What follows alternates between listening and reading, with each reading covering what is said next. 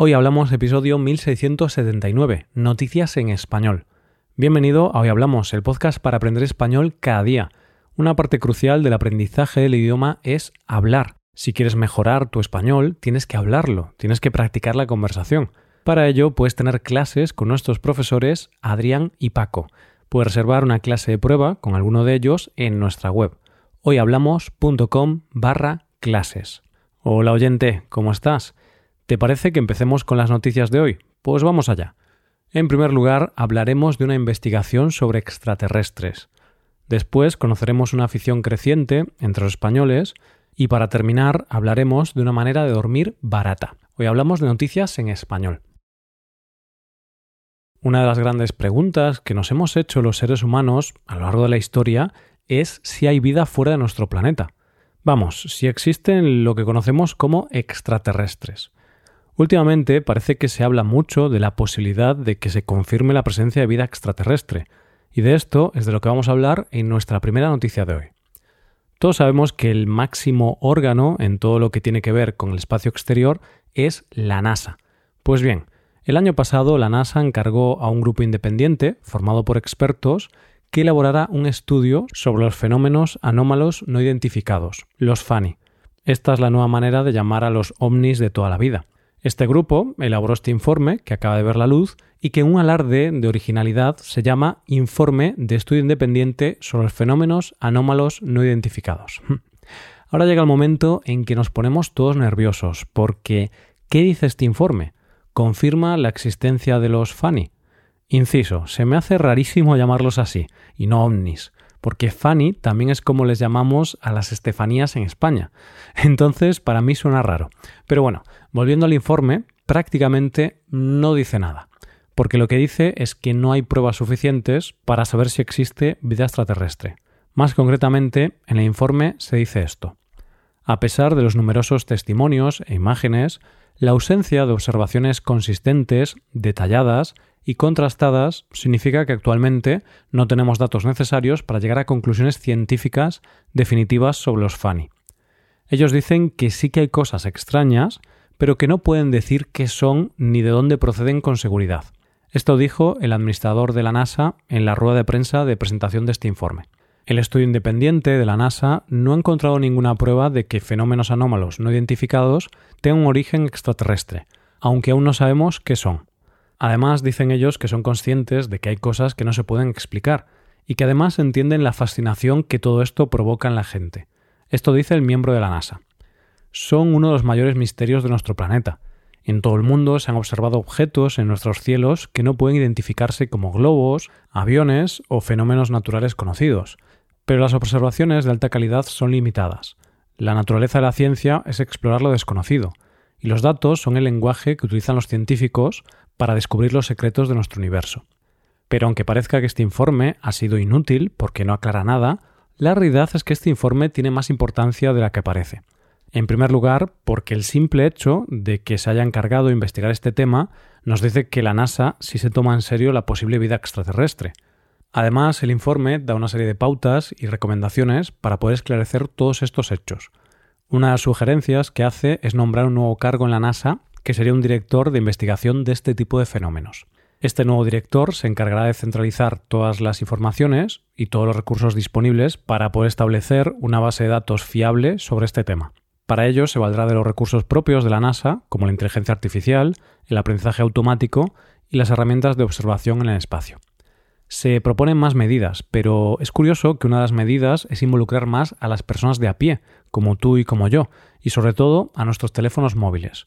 Lo que viene a decir es que nosotros nos convirtamos en observadores espaciales y que utilicemos los móviles para agilizar la recopilación de imágenes y otros metadatos. Déjame que acabe con una frase de este informe. Existe un continuo intelectual entre la hipótesis de que civilizaciones extraterrestres lejanas puedan producir tecnologías detectables y la búsqueda de esas tecnologías más cerca de casa.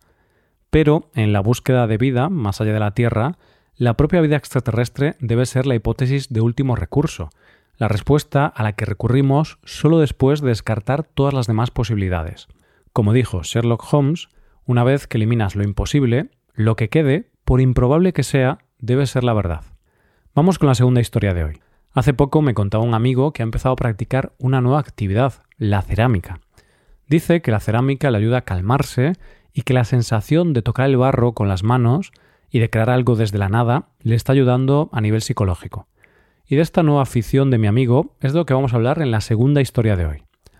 Parece que la pandemia que vivimos a nivel mundial queda muy lejos, incluso por momentos parece que nunca ocurrió, pero lo cierto es que no solo fue real, sino que sus efectos fueron muy importantes, no solo para nuestra salud física y mental, sino también para nuestra manera de entender el mundo. En ese momento en que tuvimos que quedarnos en casa, el mundo fue consciente del ritmo tan acelerado que llevábamos y es por eso que empezamos a buscar nuevos ritmos de vida. Y una de las actividades que mucha gente descubrió después de esta crisis fue la cerámica.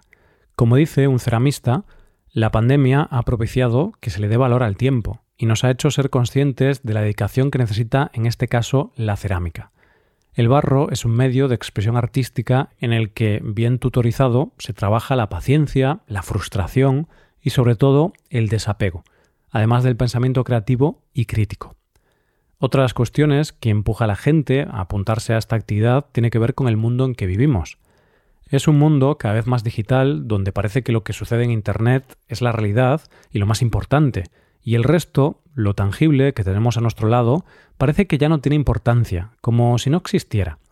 La cerámica te hace conectar con algo real, con algo que puedes tocar y crear con tus propias manos. Además, hay una cuestión que tiene que ver con la desconexión que sufrimos con la tierra, ya que la mayoría de nosotros vivimos en ciudades donde lo único que vemos es asfalto, cemento y ladrillos.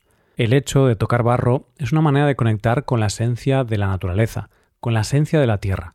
Pero sin duda, la gran motivación es la desconexión, aparcar por un rato el estrés y la rapidez de la vida diaria, y tener ese tiempo para parar y concentrarte en la actividad que estás realizando. Por otra parte, dicen que es bueno para nuestro cerebro. Así lo explica esta ceramista. La cerámica funciona como un espejo, te muestra todo aquello que necesitas trabajar y reforzar a nivel personal, y creo que al final es lo que más me está ayudando. Es un trabajo bastante terapéutico. Ella misma dice algo precioso con lo que vamos a terminar. Simone de Beauvoir decía que conocerse a sí mismo no es garantía de felicidad, pero está del lado de la felicidad y puede darnos coraje para luchar por ella. Y la cerámica es un poco así. Llegamos a la última historia del día. Muchas veces parece que si le ponemos un nombre a una situación ya es algo interesante, sobre todo cuando en español le ponemos a alguna actividad un nombre en inglés. Hoy, en nuestra última historia, vamos a conocer algo a lo que se le ha puesto un nombre, pero que esconde una triste realidad. El concepto del que vamos a hablar es el conocido como hot bedding, que es eso que en España conocemos como cama caliente. Y no, no tiene nada erótico. Se trata de alquilar una cama por horas donde poder descansar. Este concepto se lleva utilizando un tiempo, y sobre todo en España, se utilizaba para hablar de la situación de personas migrantes que al no tener dinero para una casa, alquilaban una cama donde dormir durante unas horas. De ahí lo de caliente, porque como diferentes personas usan esa misma cama, unos la dejan caliente para los otros. Pero este concepto, llamado hot bedding, que se empezó a estudiar en Australia poco antes de la pandemia y después de ella, hace referencia a usar el lado de la cama que otra persona no usa, es decir, compartir cama. En este caso, esta forma de alojamiento, si se puede llamar así, afecta a otro grupo de personas que suelen tener problemas económicos, los estudiantes. Es decir, imagina que tú vives solo y para sacarte un dinero extra decides alquilar el lado de la cama que tienes libre para que venga un estudiante, duerma y se vaya. Solo alquilas ese lado de la cama, sin derecho a utilizar nada más de la casa. Y la verdad es que los datos son sorprendentes. La Universidad de Tecnología de Sydney publicó una encuesta que había realizado entre 7.000 estudiantes internacionales que vivían en Sydney y Melbourne sobre su situación económica. Pues bien, de esos estudiantes, más de 200, es decir, el 3%, alquilaban camas por unas horas a las que no tenían derecho el resto del tiempo. Y no solo eso, porque 4 de cada 10 de los estudiantes que usa este método se quedaban sin comer ese día para poder pagar la cama. Esto nos da como conclusión que una pequeña parte de los estudiantes viven con grandes dificultades financieras y están en una situación bastante precaria. Y esto es todo por hoy, ya llegamos al final del episodio. Antes de acabar, recuerda que puedes utilizar este podcast en tu rutina de aprendizaje, usando las transcripciones, explicaciones y ejercicios que ofrecemos en nuestra web. Para ver ese contenido tienes que hacerte suscriptor premium en hoyhablamos.com. Esto es todo, mañana volvemos con dos nuevos episodios. Lo dicho, nos vemos en los episodios de mañana. Pasa un buen día, hasta mañana.